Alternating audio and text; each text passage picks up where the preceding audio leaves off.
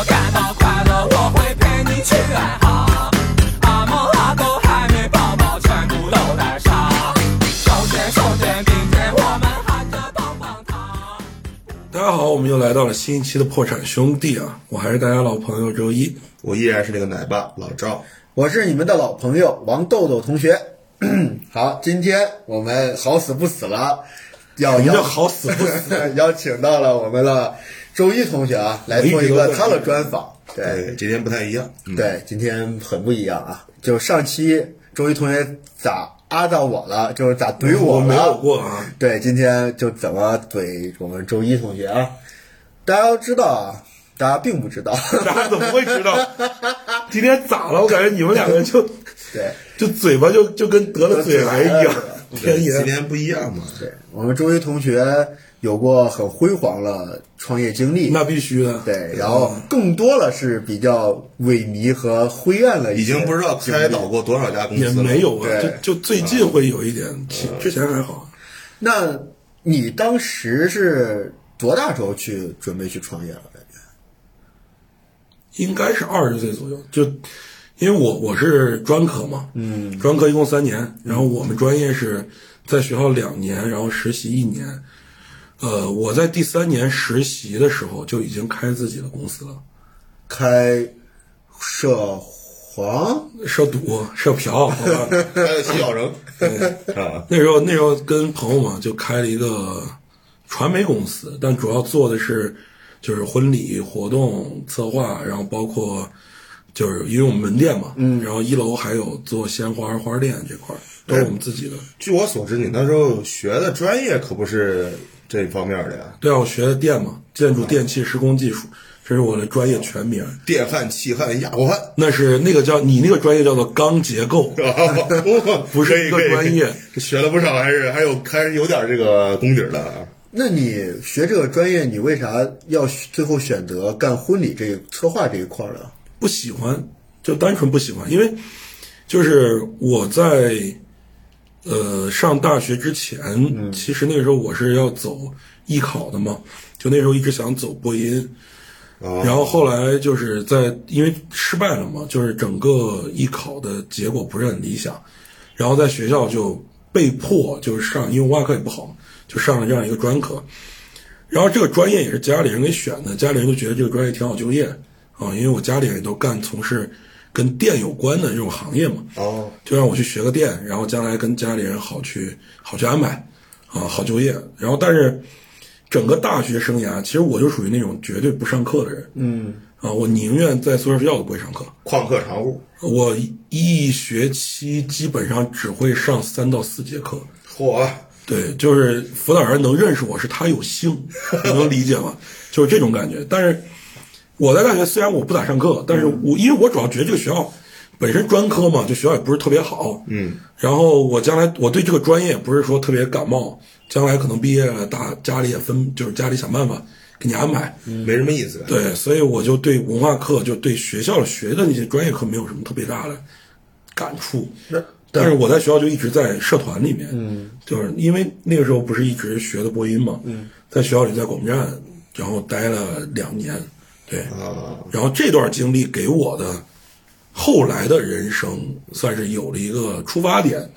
就是让我萌生了会会去干这样一个行业，就是活活动啊、婚礼啊这一块儿。因为是在这个播音，所以说可能接触这方面更多。然后呢，对对，因为学校就是那时候会有大小活动嘛，嗯，然后因为我们大一时候都是新生嘛，然后大二的时候就会变成老生，大二我们就要选这个部长，然后包括干事啊这种，然后在大二的时候就是会去操办学校一些活动，歌唱比赛呃，像主持人大赛啊，主持人大赛然后辩论比赛，然后演讲比赛，然后我印象最深的时候那个运动会，因为学校比较抠，就是在学校外面租了人家一套音箱，在学校里面播。嗯，然后那个学校跟那边租赁方就谈价格嘛，希望更便宜一点。嗯，然后那个租赁方说，意思是你虽然只用我们一套音箱，嗯，但是我们得得有人来，我们得去看着，对吧？所以人也是要钱的。然后学校就说，那没事儿，我们广播站的孩子们都会，你们不需要人来。其实啊，其实我们那时候都半吊子，没有人学这个专业的，啊所以就没办法硬头上。但是人家就是也比较负责，就是人家毕竟自己的东西嘛，嗯他们也会派人在这儿看着，然后我们就认识了。因为那家那家公司就是他们专门是做这种，就是会展呐、包括是婚礼啊，包括活动的这种设备的租赁，灯光，包括音箱，包括舞台架子架子啊对，然后那个时候就他会跟我们聊天嘛，三天运动会闲聊天，嗯会问我们说，哎，你们平时在学校忙不忙？我说还好，就不是特别忙啊。那你们有没有兴趣，就是出来干个兼职，挣个钱，挣个外快？啊我说可以啊。然后后来就那段时间在大一大二大二的后半学期，就经常在外面跑，就每每一天基本上都有，就会去各个的婚礼现场帮他们去，就是搬音箱啊，包括去装灯啊，然后包括去慢慢一点点学技术。然后那时候我就跟几个关系比较好的广播站朋友嘛，就商量，我们觉得这样生活挺好的，因为大家在广播站都对这个东西挺感兴趣，对，特别特别特别有兴趣。所以那时候就说呢，如果我们将来去从事这样的职业，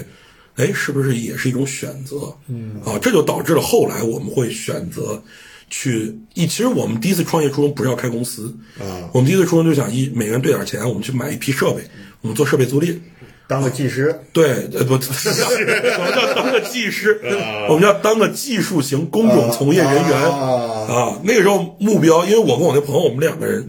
就是我们两个人爱好不一样。嗯，他是对声音有一种执念，就是所以他对音箱啊、调音台呀、包括均衡器等等这些东西会有一个比较强的敏感度。但我就对那个东西有点懵，我比较讨厌那种吵闹的环境。嗯，你喜欢下力气干活，啊，不是，下力气干活？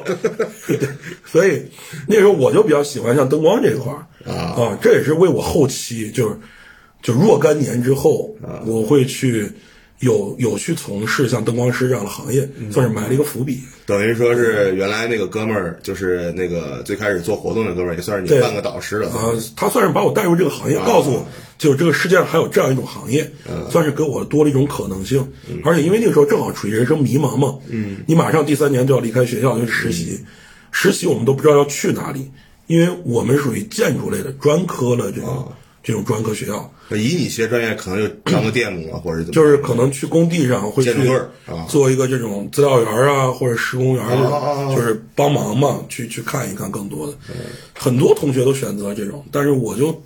总是对这种土建类的特别不感冒。而且电这东西有危险，我家里人从小就交代我，就是因为我全家都从事跟电有关的啊，所以就从小被熏陶着，我会觉得这个东西对人有一种伤害。也会很多给你讲一讲这些电的危害，或对对者身边发生的一些事情。对对对，你看啊，你们家里人都知道电有危险，对然后还让你大学的时候必须让你我是学电的独专业生子女，啊你这样没有兄弟带人，对于你的这种想法应该差不多了啊。哦。那你为什么最后会选择开婚庆婚礼策划？你或者是是说，在这之前有没有先去做个灯光师啥的？没有没有铺垫？没有没有没有，我跟你讲，这个事儿其实特别有意思。啊，就是那时候我们考虑了好几个，因为我们来自于不同城市嘛，啊，我们考虑，我当时我们三个人，三个人。我们三个人就去考虑，就是我们每一个人所处的城市，我们去哪里去开这样的一个就是公司也好，店也好。然后后来我们经过慎重思考，就是我们选择了一个二三线城市，嗯。啊，因为我们觉得二三线城市就是市场相对而言竞争压力没有那么大，哦。而且我们可以有一线城市的经验可以拿来 copy，嗯。啊，然后我们就选择了去了一个城市。那么在这样一个城市里，当时为了能够为将来铺路嘛，所以我们就选择了去了有的去了活动公司，有的去了婚庆公司，先去上先去学习，先去上班嘛，嗯，也算是先养活自己，对，然后顺带通过这样的一个从业经历，你可以认识很多就是我们未来的甲方，嗯，啊，那也是为我们将来铺路，对。然后，但是没想到的是，我就我去，我当时选的是婚庆公司。嗯，我在这家婚礼公司去工作和上班的时候，就是他们一听说，哎，你有这个灯光音箱的这个专业的经验。从业的经验啊，然后反而可以替公司省一部分钱，啊，然后在这段时间里，我接触到了婚礼策划，哦，我就觉得这个事儿其实没有想象当中那么难，嗯，而且特别重要的一点就是，我们挣的是一手的钱，就是客户的钱是先进到婚礼公司、服务公司，明白然后再分包给各个的这个社会服务方。哦，那么我们为什么要挣别人剩下的钱？我们为什么不能成为那个挣一手钱的人？嗯，这时候那时候有想法，所以基于这个想法，我们第二年就决定说，那我们自己开店啊，我们就去，那我们直接做婚庆公司算了。只是经过了这个一年的思考，一年都不到。啊我从去婚庆公司实习到我正式开店，也算开公司吧，好听一点，嗯 好听一点前后差不多也就有个四个月到五个月的时间，一半年都不到。那还挺快的呀，确实。对对对，对，那你们因为我知道我是刚结完婚，嗯，然后我结婚的时候找婚庆公司就会出现很多价格上的虚高啊，嗯，然后类似于坑蒙拐骗，相信很多人都会遇到过。然后，所以我们结婚之前也会对比好多好多家，然后最进行一个选择。那我相信，就是你开这个婚庆公司的时候，也会遇到这种问题，比如新人了一些呃不满意的地方，或者故意挑刺儿的地方。有有有，我跟你讲我，应该其实其实这个事儿也特别简单，就是因为我现在不干这个行业了嘛，所以我可以给大家报一下行业内幕啊。嗯，就一般情况下看城市而定啊。如果你属于一线城市，啊，比如说就是北上广、北上广深这种的，然后包括像就是南京啊，就就类似郑州啊对杭州啊。对这种省会啊，包括像一线城市这种，嗯，这种地方的，婚礼公司我现在不知道，因为有几年没干了，嗯，但我那个时候一般情况下就是婚庆公司的利润率会保证在三十到五十这个区间。哇，那不少啊，那确实啊，就是纯利润，嗯，啊，就是排除掉现场的，比如我去租的音箱设备这些，嗯。除掉这些钱，嗯，包括买花儿的钱、给花艺公司的钱等等，全部除掉完，落到婚庆公司手里，差不多百分之三十到四十，嗯，然后但是呢，这部分钱呢，呃，我不太建议大家去给公司去进行还价，嗯，这事儿其实特别简单，就是，呃。你们你们就是我问，我其实特别想问你们一个问题啊，嗯，你们觉得像策划这件事儿，属于一一种付费的，就是你需要付费所得的东西吗？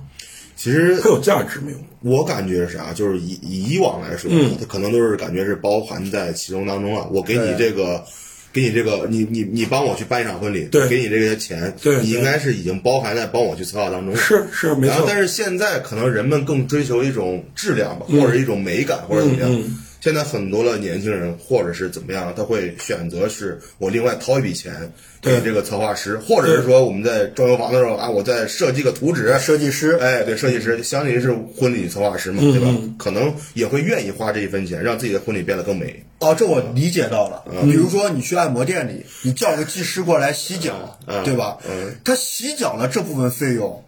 是不包含在其他项目里了，是不是这个它要他要单算的。哎，不，你这个也不一样，不一样。啊这个不一样，其实。其实其实言归总之啊，就是，呃，很多这部分的收益啊，就百分之三十到四十到五十这个利润，嗯，它主要一个区间是来，就是它是去向何处啊？嗯，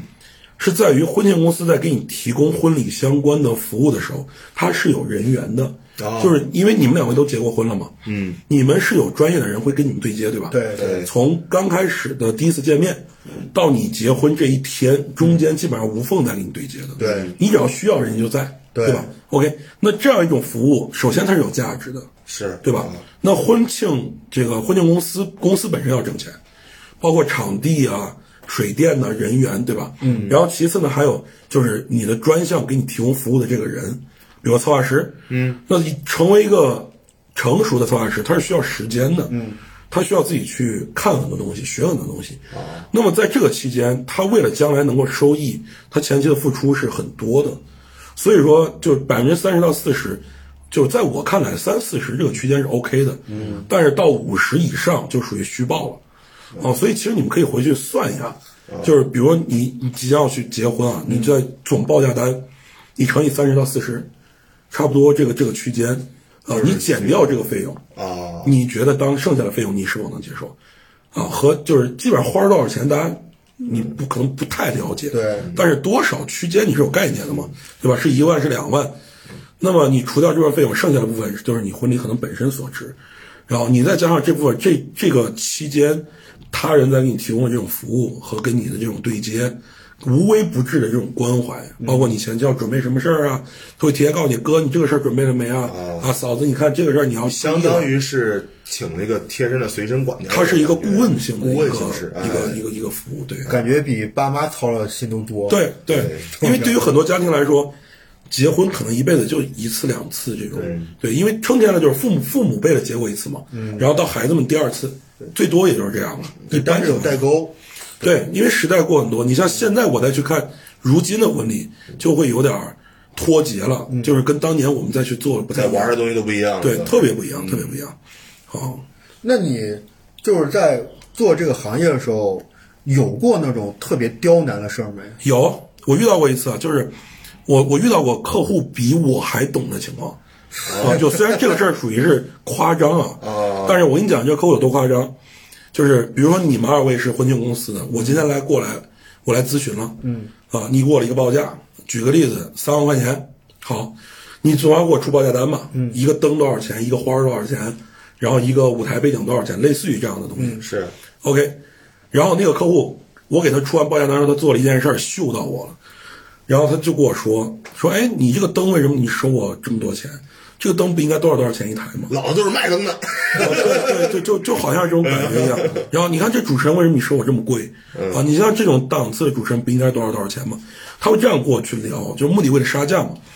然后这种情况，我当时就给他说了一句话，我去办公室，然后抽屉里面掏出来一沓名片儿，这个名片儿全部都是做灯光的、做花艺的这些的。我把这张名片放在桌子上，我说那如果你这样说的话，没问题，这个方案我送给你，你这些这是我所有电话，你自己联系就好。嗯啊，他说那不行啊，那我现场哪有时间哪有空啊？我说对你没空，我也没空。啊，我你不付费的话，我为什么要为你提供服务？嗯，这段生意谈成了吗？没有，我想的都是 自然没有。肯定没有。对而且聊起头上了。对，而且这单生意属于你让我做，我也不会做。对就是大家应该都在社会上跑过，你都会很清楚。像这样的客户，你即使眼下你们达成了共识，将来一定会问题特别多。，对对他会刁难死你。对。对，所以这样就这这生意就没有必要做。那谁愿意做谁做就好。那像我结婚的时候，我记得就是对于预算上来说是特别拮据了，因为你要装修房子，嗯，对吧？然后你还要买车呀、买房啊，本来对于钱的把控来说就很低，你还要去办一个就是让双方都很满意的婚礼，这本来就是一件非常不容易的事儿。你的钱全花到那维也纳那黄赌毒上了，是吧？那是上一期的内容。然后对，然后我还想自己挣钱，发现自己没这个本事，这个压了，现在这个要求也比较高。嗯，对，所以说，那万一会遇到一些确实经济上来说没有很好了经济条件对嗯小情侣来说，那那该怎么办？我跟你讲，这个事儿其实就是，就是因为当年我做生意的时候年龄比较小嘛，嗯，就属于可能同龄人还没有，可能才大三大四那个时候，二十二十二十岁出头，二二。十一二那个年纪。哦，然后那那个时候对于生意这个东西概念没有那么那么的重，就还没有达到一个奸商的境界。啊，然后那时候我就遇到过，就是因为在二三线城市嘛，嗯，我遇到过一对新人。这个男医生过来找我的时候就，我们聊了很多次。对，第一次是他们夫妻两个人就过来，然后我们大概聊了聊想法，大概聊了一些东西。然后后来这个男的就单独来找过我，他给我讲就是说，就是因为家里条件不是特别好，啊，然后包括买房子、装修啊、买车呀、等等这些置办的钱花的差不多了。嗯，他跟我说，就是因为这个也很多年前了嘛，嗯，他跟我讲说，我们在婚礼这块儿可能只有三千多块钱的预算，三千的，三3000三千多块钱，对，放到现在可能特别那都不是二三线了，估计四五线了，我感觉。没有那那个时候，在那个城市，我们经常接到的平均单值应该在一万到三万左右这个区间哇，。那确实够对对对对，他跟我讲就是就是我们确实预算可能就是三千多块钱，嗯嗯啊，就是撑天可能也不超过五千块钱，嗯，然后我就说，那你这个就是因为我作为一个婚礼从业者嘛，嗯我的观点就是在于你多少钱我都能给你办，啊，就是你十块钱有十块钱的办法，嗯，你一百万有一百万的办法，肯定不一样，对吧？我说那没问题啊，你这单我可以接，但是那很清楚，就是我要跟你说到，就是肯定一分价钱一分货嘛，你不可能说三千多块钱你办出来三万的感觉，这个不太可能。对但是我会尽量让你的婚礼看起来会更好，这可我肯定尽我所能。那三千块钱，其实正儿八经到你们手上，可能就是一千多、两千那样，撑死了吧？这这个我等会儿给你慢慢讲嘛，这特别有意思。然后后来就是因为我们双方都有诚意嘛，嗯所以我们聊了就比较近。这个男生后来就会跟我跟我聊说他们两个的爱情故事，因为我们在做婚礼的时候也会挖掘这个，哎，对都会问对都会。嗯，我们在挖掘爱情故事的时候发现，就是这个男生那天突然告诉我说，其实我觉得我特别对不起他，啊，就曾经因为两个人中间有过异地很长时间，然后这个男生是差一点没有没有坚持下去，但是这个女生始终在坚持，而且这个男生一看就是偏向于这种比较内向的男生，不爱说话，特别难去表达自己的内心。哦，啊，所以这个也证明当时我有多专业啊，哎呀，对吧？开始开始已经开始发开了，是吧？然后后来这个男生就就他就跟我说说，我觉得一直对他有亏欠、嗯啊，也是希望能通过这样一个婚礼，他就告诉我说，你不用考虑我的想法，嗯只要他满意，他高兴，怎么样都好。哦啊，我说那这样就是我印象特别深，这场婚礼就是我那那既然一直以来你都是这样的状态，好，那我们今天就整场婚礼就以承诺这个词为为题目，哦承诺。我们我们去展开所有的东西，因为这么多年你也算相当于亏欠他一个承诺嘛，对。啊，然后后来这场婚礼中间就就正常在进行嘛，包括策划、沟通等等，然后一直到婚礼前一天，我印象特别深，我给他打了一个电话，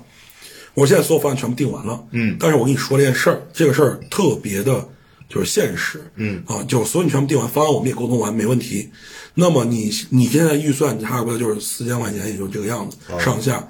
那这场婚礼的成本下来，可能要到六千到八千，超了，对，一定会超的。超了两倍、三倍。嗯，基本上会翻一倍的情况啊。我说那这个事儿，我说你先不要急着去思考啊。我就我说我这样跟你说，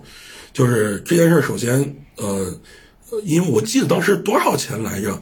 我说你再给我加一千块钱，哦应该是给我加了六千块钱。哦哦哦，然后我这边在，因为我我我首先我不挣你的钱，我一分钱我不挣你的。然后其次这个成本我我替你担一千块钱，这个钱就相当于我给你垫了一千对，相当于我给你随份子了。哦然后咱也算交个朋友，往后因为身边人都会很多嘛，嗯，那如果你觉得 OK 啊，你以后你要觉得不好意思，你多给我介绍两单就好，啊也没事儿，嗯啊，然后这个男当时就挺挺感动的吧，也是，嗯然后这场婚礼就正式的去进行完等等。我印象特别深的是，这个男的后来，因为他当时确实没钱，是，当天收完礼金之后，先给我结了三千块钱，嗯然后后来大概过了有两个月，哦。啊，然后突然又给我打电话，然后叫我，最后那一千块钱没有让我垫，哦。就是他还是全额给我补齐了。嗯对，等于这场婚礼我是不赔也不赚，是这样的一个状态。然后，因为那个时候太过于年轻，嗯，就很意气用事。我觉得婚礼我会从事这样的行业，因为婚礼在我眼中是一个挺挺神圣的东西。哦我觉得能够给很多人毕生只有一次的经历，能够在我手里给他们创造这种梦想。我觉得这件事特别神圣，我不希望让别人有遗憾，我自己也不希望有遗憾。嗯，所以就有时候会做这种这种单子，这件事儿也导致的是我最后公司彻底失败了。对这是一个也是一个非常美好的事情。对，因为就是我特别自信的一件事，就我这家公司从成立到我结束，我没有掉过一单。啊，就没有出现过客人来找我走了，除非只有一种，就是像我之前我们讲那一个情况，是我接不了，对，啊，剩下所有单子我全接，而且没有出现在我这儿问完，在别人那儿问完，在别人那儿做，没有，嗯，基本上都是能把握的。对我基本上全部都在都在我们自己手里在做，但是问题就在于很多时候就过于感情用事儿，感情单。对，然后就会就会导致最后结果不太好。嗯，而且还有个特别重要的点，也是如果就是我们听众有大学生或者有这种想法，啊，我特别建议一件事儿啊，不管你开什么样的店和公司，一定要从开你这家店第一天开始，你经营的第一天开始做账，这件事儿特别重要。就是因为我当时我们那时候也属于完全对这个东西没概念，嗯，也算是兄弟公司。对，不知道什么叫账啊，什么就觉得无所谓。啊，我们比如我这单挣三千块钱，那一人一千块钱一分拉倒了呗，就觉得比较简单。但其实最后我们去查账的时候，会发现，就是很多钱是莫名其妙不知道花哪儿了。嗯，就是对，有时候就大家这其实这个钱其实不存在谁拿，啊就是我们今天聚个会吃个饭，我们明天去唱了个歌，然后过两天可能又买了一批新的物料这种的，他不一定这个钱就去哪儿了，可能都是零零散散三五百三五百的就没了。啊，那很但是你没有记账的话，这个钱你最后就不知道去哪儿了。对对对，而且你花钱你会没有概念，就这顿饭可吃可不吃，你会选择吃的。对对，明白。这个问题也是解释了我们三个为啥会叫破产兄弟，一直延续至今的一个问题。对，好，那算是这种情况，算是比较暖心的，或者是后期的一些问题所在。那中间呢？中间有没有发生一些比较有趣的事情？或者说在创业初期，或者是说在你接的某一单生意当中，有没有一些什么小花边新闻？比如说，呃，遇上了某种事故，或者是一些就是在计划之外的一些事情，这种感觉 这个事故我倒遇到过一回，啊这个事儿倒不是我，那时候我已经就是公司已经不干了，我已经回过来了。我回来之后，然后就是我身边还是有朋友在做这行嘛，哦但是他们做的就还是就是租赁这一块儿的生意。嗯，然后我印象特别深，有一次我去现场，也是半帮忙，然后半找他们玩儿这种的。然后在婚礼现场，我印象特别深，某一家婚庆公司的就策划师负责人，嗯，给我那个朋友说，说这个兄弟，今天这个婚礼设备不能出问题啊，千万不能出问题。嗯，然后我那朋友说放心吧，我干这行都快十年了，从来没有出过问题。然后结果当天音箱烧了。嚯，在而且是彩说啥来啥就是婚礼正式开始，一般婚礼就是十一点、十六、十八，可能这种点嘛。大概在十点多的时候，啊，音箱突然就没声音，一点声音没有就就没有一点声音。然后那个呃，公放的那个保险丝就烧断，啊因为那时候他们从来没有这种经历啊工具箱里是没有备多余保险丝的，嗯，然后就完全现场崩掉、怎么办炸掉。然后我印象特别深，找了一个摩的，啊？然后现买，现现去买，对。然后那时候我也我骑个电动车，然后我们两三个人，然后就找了两三个摩的师傅，就是要什么东西，一人拍个照片，全程搜捕，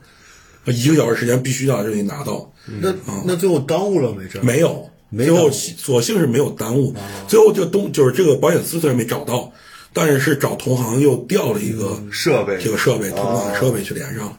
我还想着是这种，就是婚礼进行的时候音响烧了，然后司仪说：“来来，让我们看向这对新人，美送上我们美好祝福。”然后那边音响开始冒白烟，开始烧了，然后司仪呃。这祝未来了，这位新人红红火火，你这有点太有画所以面了。你说这种事儿也出现过一次，这也有出现过一次，是也是后来，就是呃我想想，应该是后来，我都不太记得了，是在一个特别老的一个饭店啊。就是也挺有名气、挺老的一个饭店，然后那个饭店因为它的那个电路属于比较早的了，老化都十年前的那种电路，嗯，它总体电压没有那么大，嗯，然后现场要支撑这 LED 大屏、音箱啊、灯光啊，所有的这些电子设备，那么这个总电压是特别大的。当时这个饭店的电工就说，就是你们的设备连不了，如果连会有安全隐患，啊，但是因为马上婚礼要开始，所有设备都搭建完了，那你你出这种问题肯定不行。最后新郎去给电工就是塞了点钱，塞了个红包，然后说就是没事儿，如果出现问题我们来负责，就我们自己承担。啊，那最后电工说，那只要你们自己承担结果，那你们想连就连吧。也算是达成了某种协议了。对，然后就连上了，连上之后婚礼我印象特别深，然后到新郎出场，然后快新娘出场，对，两个人在舞台顶上即将就是交换戒指啊这这些环节的时候，啊。突然停电跳闸，全黑，整个饭店就是这一层整个这个宴会厅总闸直接就是跳掉，嗯然后而且是短时间恢复不了。哦，而且出现这个事儿之后，电工也言辞就是不可能再让你恢复了。如果再恢复的话，就会有更大的安全隐患。对。对，所以就我印象特别深，就主持人在舞台上就在啊，我们今天最美丽的新娘和我们最帅气的新郎，大家见证他们的幸福。大家说好不好啊？别人好，啪黑了，对，瞬间黑了。像是排好了剧本一样了。哦，然后所幸是那家那家饭店就是他在一楼宴会厅，然后旁边有一排窗户啊就是之前是因为有灯光嘛，所以拉着窗帘的遮光帘，后来把所有窗帘全部拉开，然后那个新郎新郎就在那个舞台上面拿嗓子喊，嗯，不是不是新郎那个主持人硬喊主持人在舞台上拿嗓子硬喊，嗯，然后把这场算是整场喊完，嗯，下来主持人都已经说不出来话了，主持人说啊一会儿一会儿敬酒你们自己敬，我有点真受不了了。也算是真是过去了，这样。算是过去，因为这这种事儿你没办法是不可抗的。对，然后我以为，呃，这个让我们交换戒指，咔黑了，然后司仪，夜空中最亮的星，开了是吧？对，然后那你开公司的时候，免不了你需要交际，啊，交际有啊，你肯定要交际很多应酬，对啊，对吧？然后这个事儿，我觉得也会创业初期的时候，你也想去寻找这个机会，对吧？你要接触这个圈子，也不是寻找吧，其实这个时候就是，我觉得就网上也好，我不知道这话谁说的，嗯，就是机会就是你自己做好准备，机会来你抓住就好，嗯，那个时候属于自己准备做了极度的充分，啊啊，然后身边朋友就特别多，各行各业都有，然后。呃，我印象最深的时候，也是我创业的时候最难的一个事儿啊。我印象，我记得那时候是要跟某一个做婚纱摄影的公司，就是我们要对接，然后看能不能合作一下。然后这个机会也比较难得嘛，所以就比较重视。但是这个事儿很突然，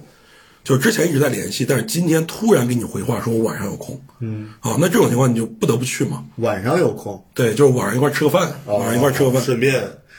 顺便我们谈一谈合作的问题。之后？之后大家各回各家，啊，不磨擦，对，这和你们那种合作不太一样，我们。我 我们行业不太一样，啊，对，然后，所以但是那天有个特殊情况，就我那天发烧了，啊，我那天是发烧，发到三十八度多，我印象比较深，然后晚上突然说要喝酒，就是一块儿吃饭肯定要喝酒，嗯，我说那那那行吧，我说晚上再说，然后我就想要去缓解这个事儿。嗯，然后到晚上就一看没办法，我还是去了。嗯，我印象最深那天我三十八度多，然后那天白酒、红酒加啤酒三个酒掺着喝，然后而且那天最过分的一件事吃药没？这个事儿是就是我特别不建议大家去学，嗯，就因为发烧之后我我吃了两天头孢了已经，哦，已经吃上了，，对我就属于当天上午吃的头孢，当天晚上去喝的酒。哎呦，啊，然后这件事儿我印象特别深。我之前问过我一个就是学医的一个朋友，嗯，我人家都说头孢就酒，说走就走，对。我说走不走？他说不一定，啊，有概率吧，反正概率你碰着就完，啊，就是你如果你碰着，你你就直接准备后事就行了，医院都没必要送，啊，他给我说了原话，我想想，行，这个结果我自己能就是也算是对自己不负责任吧，现在想想。太意气用事了但是我当时是我觉得这个结果我能承担、啊，我我能接受，没问题，嗯。啊，但是我现在就是要成功，我要这个机会，嗯。啊，所以我就去。啊，我喝了之后，我看着那个酒，我想了想，想了又想，想到第三次的时候，我说就这样，OK，我做好决定了，喝下去了。啊，我就喝了，啊，喝完之后我就没有再考虑这件事儿，一直到第二天、第三天，酒劲儿完全退过去，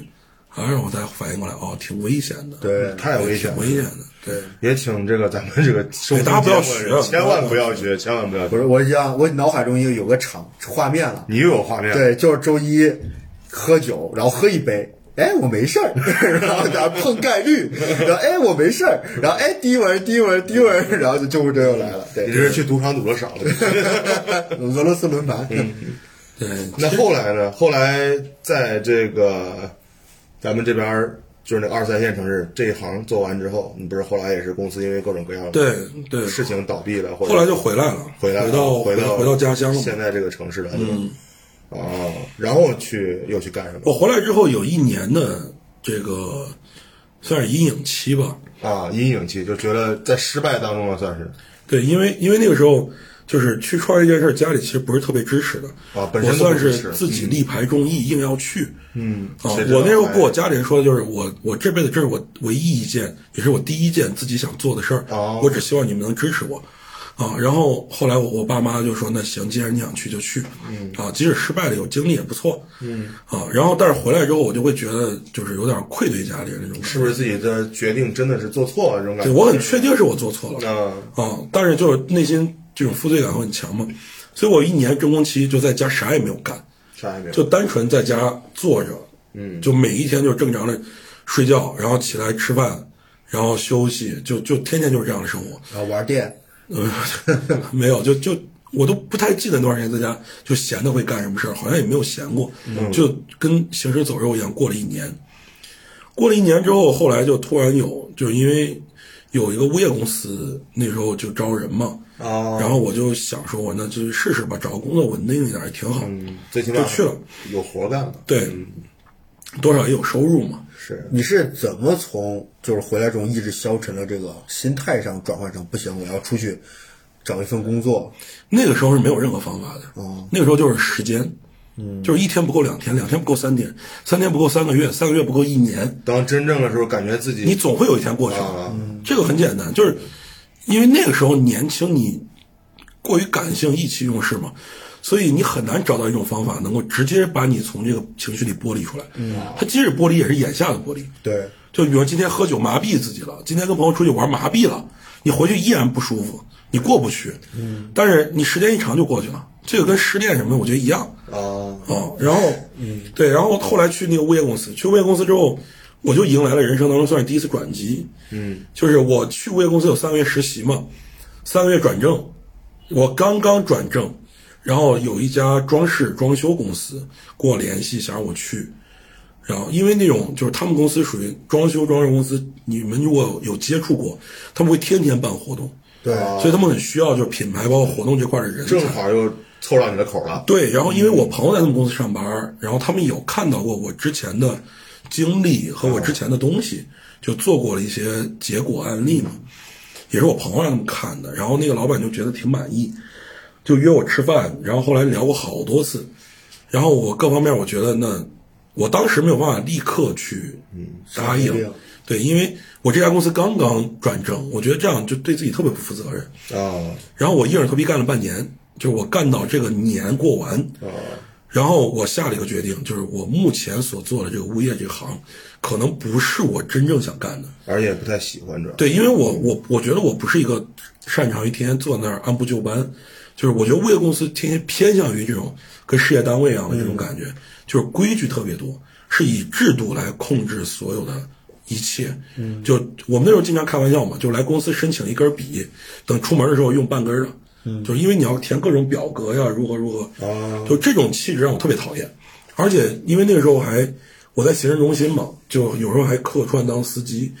就跟公司领导出去啊怎么样，这种环境会让我特别焦虑，我会特别讨厌，啊，所以我那时候下定决心我不在这儿干了。要跳出去。对，然后我就跟那个那个装修公司老板，我给他打电话，我说我呃什么时候去上班，我已经做好决定了，我年后就可以去。啊，他说好，那我们大年初八正式上班第一天，你直接来。就直接上班了对，他说我直接上班第一天你直接来就好。我说 OK，我说八号那初八咱们见。啊所以说你也是不喜欢被束缚了一个。我特别讨厌，就是我比较喜欢什么样的感觉，就是我多少的工作量我都可以接受，嗯，但是我希望的是，我这个工作量做完之后，你不要让我在这儿硬熬，嗯，我不想去这样浪费我的时间，而且像这种表格这种东西，特别是我要填一个申请表等等，我能理解是作为这样一个就是人劳动人口密集型产业，嗯，它需要这种各种表格和制度去约束，要不然很难管理嘛。对，但是我接受不了，就在我认知里，我会觉得这在浪费我的时间。嗯，虽然这件事对公司有用，但对我没用。嗯，啊，那我就觉得我小小年纪，我凭什么？我犯不着。嗯，啊，所以就选择跳槽嘛。然后去装修公司之后，就真的是人生顶峰，就特别快。我跟你讲，真的夸张。就我是我也是在这个经历里，我很确定一件事，就是如果大家在属于那种人生低谷阶段，你不要去担心，也不要去怀疑自己，你做好准备，你在这个阶段里，让自己有一项或者多项能力是你拿得出手的，然后接下来你等，等机会来的时候，你就会很快的，可能一夜之间你就会说不定哪个苹果就砸你头上了。嗯，对，不一定会会怎么样的结果。好，然后那个时候就是去大年初八嘛，去公司，然后认识认识同事，因为那时候也也没有太熟悉，那时候在公司品牌部、活动部这块儿，我印象最深的时候，因为整个品牌企划部成立之初，那时候应该只有我和一个平面设计师，只有我们两个人。就两个人，对，那时候只有两个人，然后公司属于是每个星期都要办一场小活动，然后每个月要办一场大的落地活动。那等于说你这也算是挺算是一个拿主意这个位置吧？哦，对对对，那时候去的时候，就是因为之前谈的就是去的就是管理层啊啊，然后就是公司所有的活动和优惠内容是我来放，嗯啊，包括活动内容和就费用这块儿。然后我也在这家公司学到一个词叫“水至清则无鱼”，就是因为我有这个活动的背景嘛，所以我找的这种物料和我对一对接的这种这个物料的供应商，比如说音箱、灯光、场地等等这些，会比他们去对接要便宜很多。啊，因为我们有内部价，啊，就是那么我跟公司去报的这个费用是低于公司直接去找的费用的，明白。但是一定会高于我的内部价。嗯。啊，我认为这是我该得。啊？那啊，就是我替公司省钱了，这是我的我的原则。啊。但再一个条件是我这样的结果，我可以不用给公司提我涨薪的问题，就是我的薪资我自己来掌控，我有能力我多挣，我没有能力那我该。那你这公司也是非常喜欢这种人的。对，那你做了这个决定之后，你了从工资上或者生活上来讲发生了变化大不大？大特别大。我去这家公司之前，我都做好准备，我说我要挣到，我要一个月挣一万块钱，嗯，我要真金白银，通过上班一个月挣一万块钱。然后，呃，我去了之后，我印象特别深，我一个月固定工资三千五百块钱，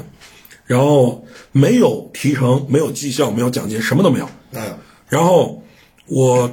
应该是二月份吧，二月底，我印象特别深，我接手了第一场活动，那时候就公司要办一个元宵节的一个主题的活动，哦，然后为了让客户去买单嘛，对，然后那场活动下来，是我在公司挣到第一笔钱，啊，那一场活动我真正收到手里的大概有个五六千块钱，五六千块钱了。对他已经是比我工资要高很多，甚至甚至基本上快翻一倍了。倍了对，然后这件事儿也更坚持了我这个想法，就是我大方向我在替公司挣钱，然后剩下的我不会给公司提我要涨薪，剩下的我全凭自己来就 OK。而且我这个岗位特别尴尬，我天天去找财务和行政去报账，然后是天天让老板签字，就属于全公司都觉得我在挣钱。我不挣，公司就会觉得我在挣，那我不如我干脆就挣，那是我挣了心安理得。那公司会允许这种类似于潜规则了这种事情，允许。是默认。对我跟你讲，就是我不知道是不是所有公司都这样，但是如果我去开一家公司，我是老板，我也会默许这件事儿。其实这个道理特别简单，能够去挣外快的员工，一定是一个很聪明的员工，他不是一个傻子，那是对吧？他一定脑子转得很快。那么这样的员工，首先本身代表了一种价值，啊，那么这种价值存在就是你看你有没有给他放到合适岗位了，啊，那就放到合适岗位就可以产生价值。对，然后其次，如果你作为一个老板啊，你会考虑是给一个员工一个月发三千块钱工资，然后他剩下靠他自己。你在每次报账的时候，因为要你要签字的，对是所以你是可以把控的，对吧？对这场活动做的好不好，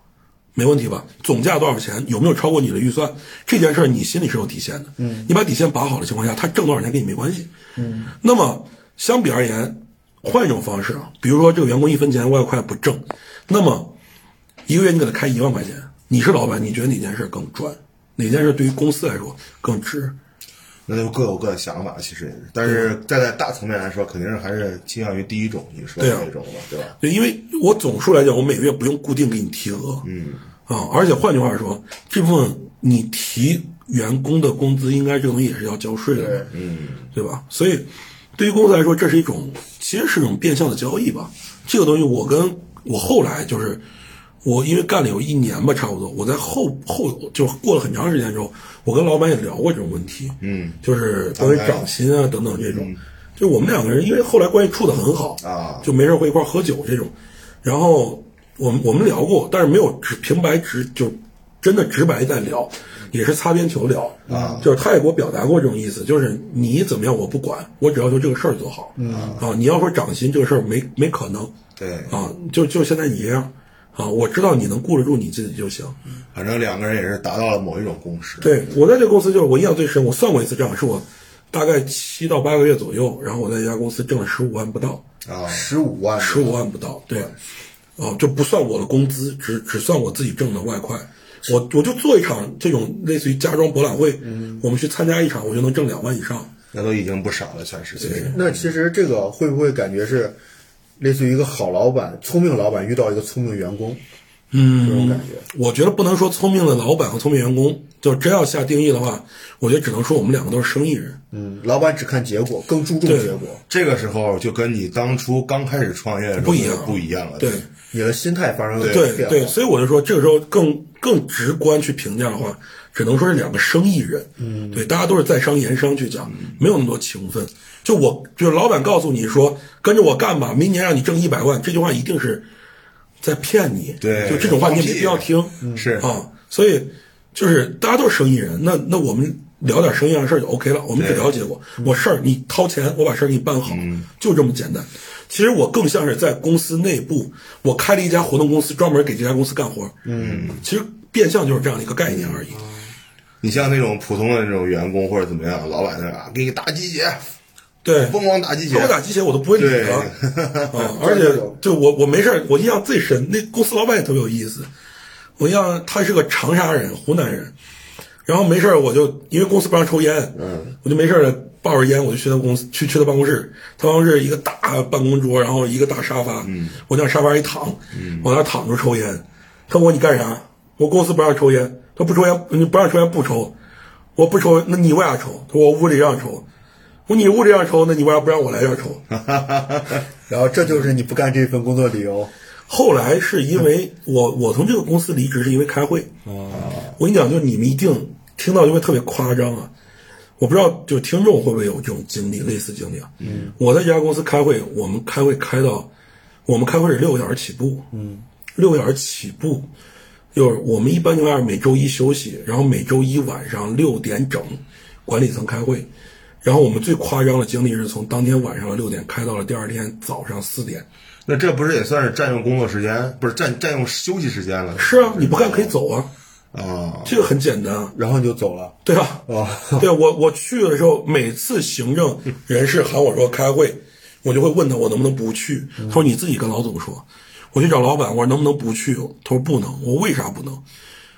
他说我说我说你就你们聊的就是公司的业绩啊、客户啊、产值，跟我没关系。我在这干嘛？嗯。他问我公司的效益跟你有关系没？我想了想，我做活动有。啊，公司效益跟你有关系。那我们今天开会聊的是什么？我聊的公司效益问题啊。那你该不该听？我说该。那你为啥不想待？你你那那你为啥不来？我不想来。因为我们是狼的团队。我感觉你飘了，那时候就有点。然后我当时我给人事说过，我说如果有一天我从公司离职，一定是开会给我开走了。嗯。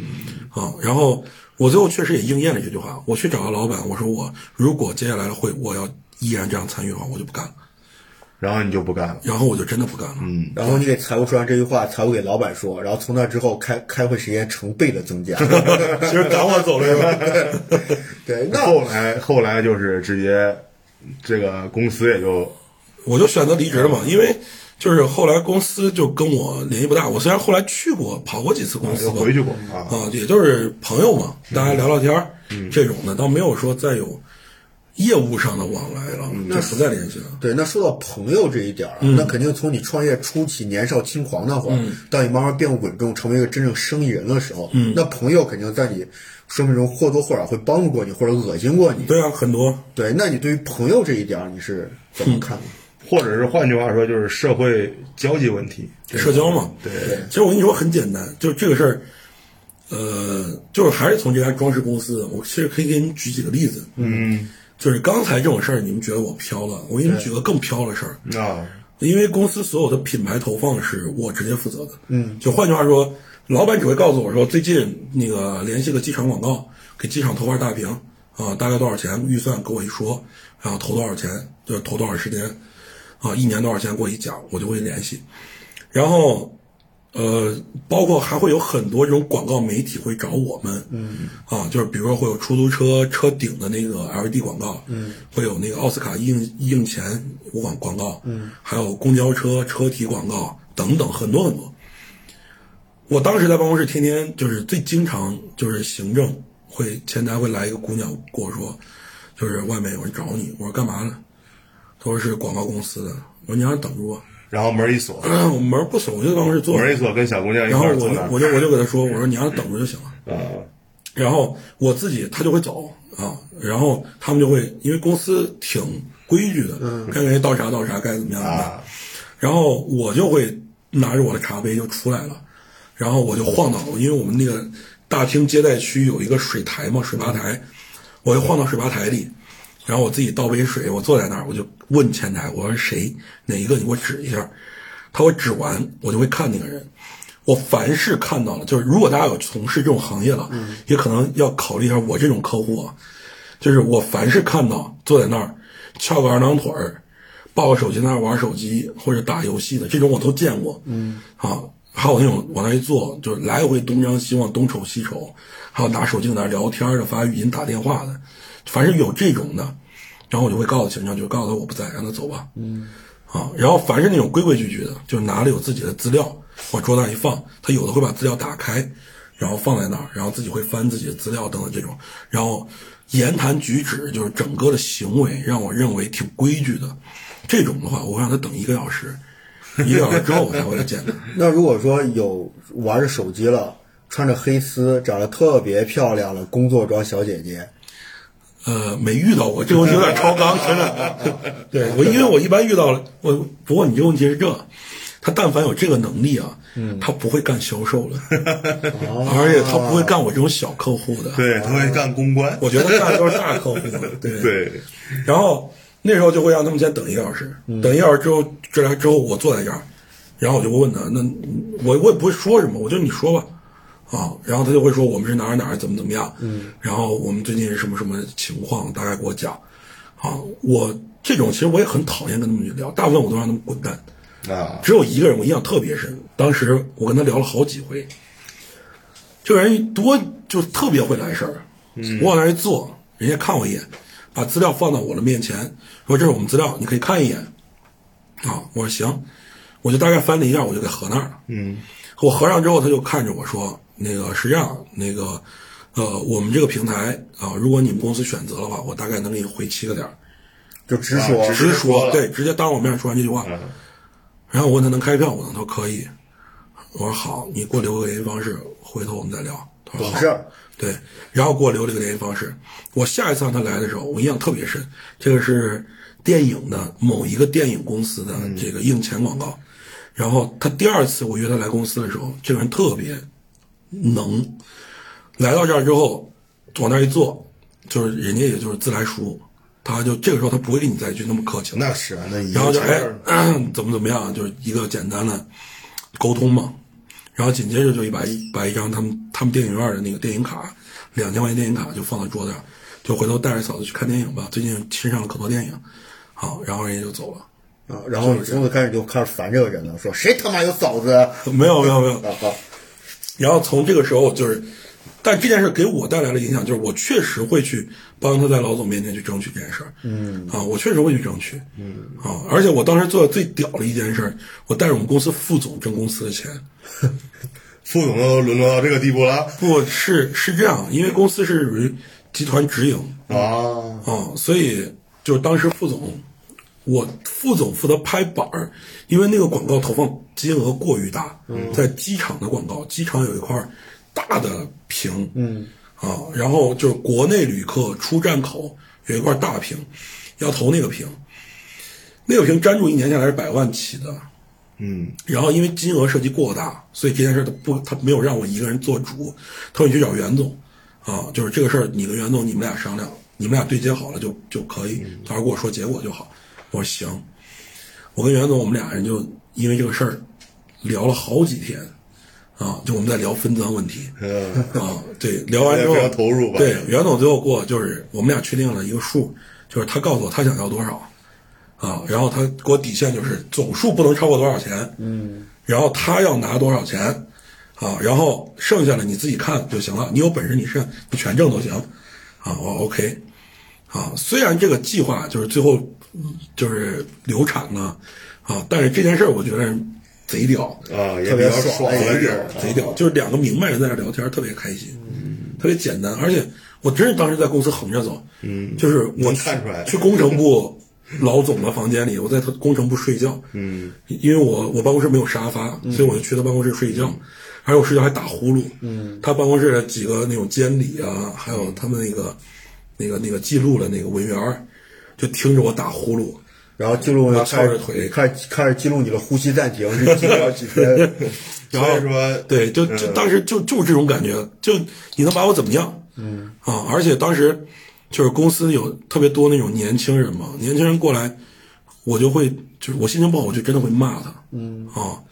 后来反正这就是为什么你现在又这个破产了，也是当年太嚣张了，这埋下了根儿，是不是？有可能遭报应的。那你觉得你现在沉淀下来了没？沉淀下来了，沉淀下来我跟你讲，其实其实人沉淀下来，我我当时从公司离职之后，我离职一直认为我牛逼。嗯，我出公司之后那一年里，我认识到意意识到一个问题，不是我牛逼，是我所处的这个平台牛逼。嗯，所以很多人才会高看我。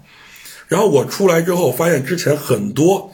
对我是那种跪舔状态的人，嗯，天天称兄道弟的人反而不屌你了。嗯啊，然后我那段时间就开始去沉淀。我沉淀最直接做的一件事儿就是摒弃无用社交，这件事儿特别重要，我觉得特别特别重要。就我在公司上班那段儿那那那那那段时间里，就是天天晚上都有饭局，是我每天晚上选择我要跟谁吃，啊，而不是我今天晚上就是去考虑要不要吃，啊，然后，呃，后来等我从公司出来之后，我就有段时间在摒弃这件事儿，我把所有不该吃的局、没有意义的局，然后没有意义再联系的人，全部进行了一次大大删除对该该删的、该断的全部断完。就我们两个没有什么好聊的，我们就不要再说那么多了。嗯，好，然后天天那种酒所谓的酒肉朋友，就我跟你讲，当你去在人生当中某一个阶段取得一个阶段性的结果的时候，不说成功吧，只能说有结果的时候，你身边会有很多人，这种人往往是酒肉朋友，他每天给你发信息啊，就哎，今天天冷了，多穿点衣服啊，晚上咱喝点吧，后天咱去哪儿哪儿玩吧。这种人我跟你讲，离他远点儿，真的，天打雷劈的时候别见着那喽。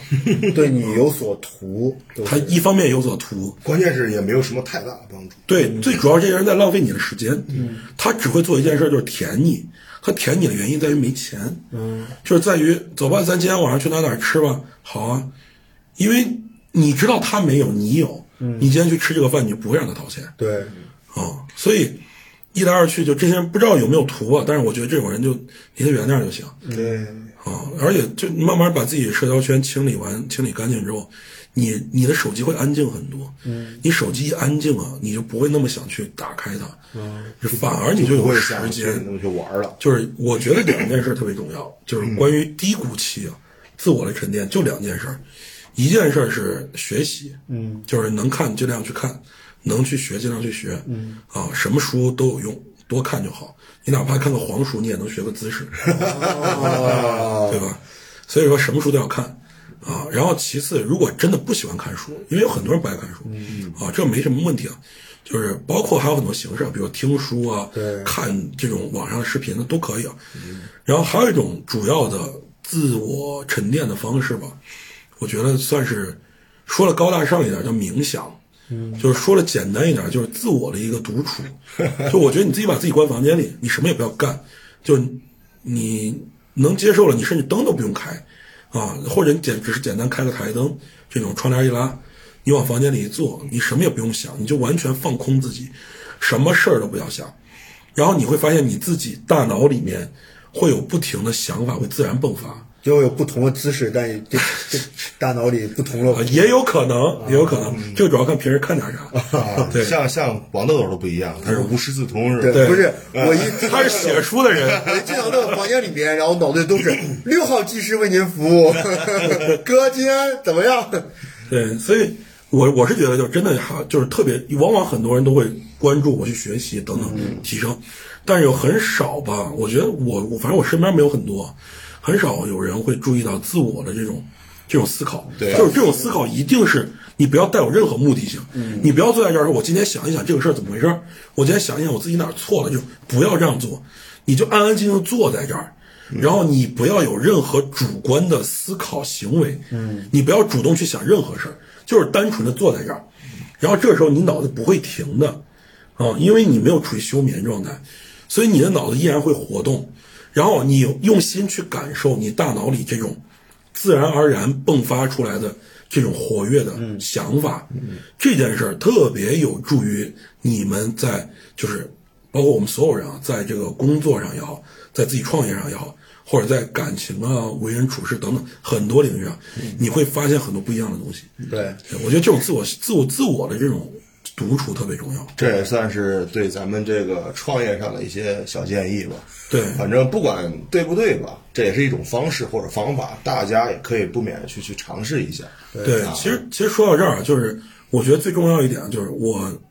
来来回回除了上了两次班啊，两次工作经验，剩下都在创业。嗯，前前后后有三四个公司了都，虽然都倒闭了，啊但也算有一些经验吧。我是觉得，就是一定不要脑子一热去做一件事儿。对你去做一个行业的时候，一定要去做很详细的调研，对弄清楚这个行业考考察一下啊，对，就举个最简单例子，奶茶店，很多人觉得奶茶店就可能我拿个十几万就开了，呃，可能就挣钱了，就怎么样了。真的，你去了解这个行业，走进这个行业，然后成为这个行业里内部的人，这一刻你再去评估你要不要干它。对，好，要不然的话就千万不要去做这件事儿。嗯，不要盲目的，盲目的有没有可能成功？有，但这种可能你是在赌。对，风险比较大，对就跟你就是你吃头孢一样。对，能估计比那个风险要小一点儿啊。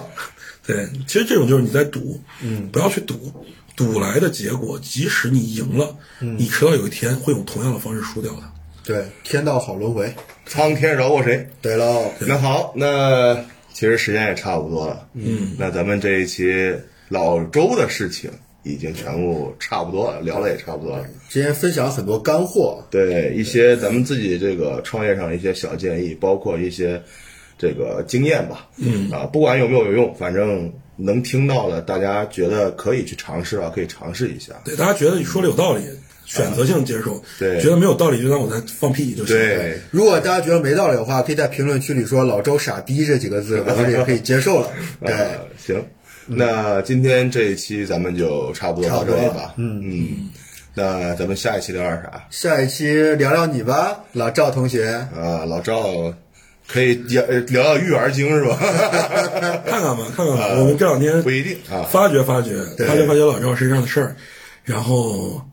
如果能够组成一期节目，然后我们就，如果能对对。因为我总觉得老赵特别平凡，对我是一个特别就是正常一个特别平凡的人，对，平凡的我们尽量挖掘一下平凡当中的伟大嘛。人，或者咱就聊点别的也行，比如说洗脚是吧？啊，对，或者我们聊一聊老赵最喜欢的这些事儿吧。啊，对，嗯行，那好，那么这一期就到这里吧，嗯，好吧。那各位，我们破产兄弟下一期还期待大家再次收听，嗯，各位，我们再见。我感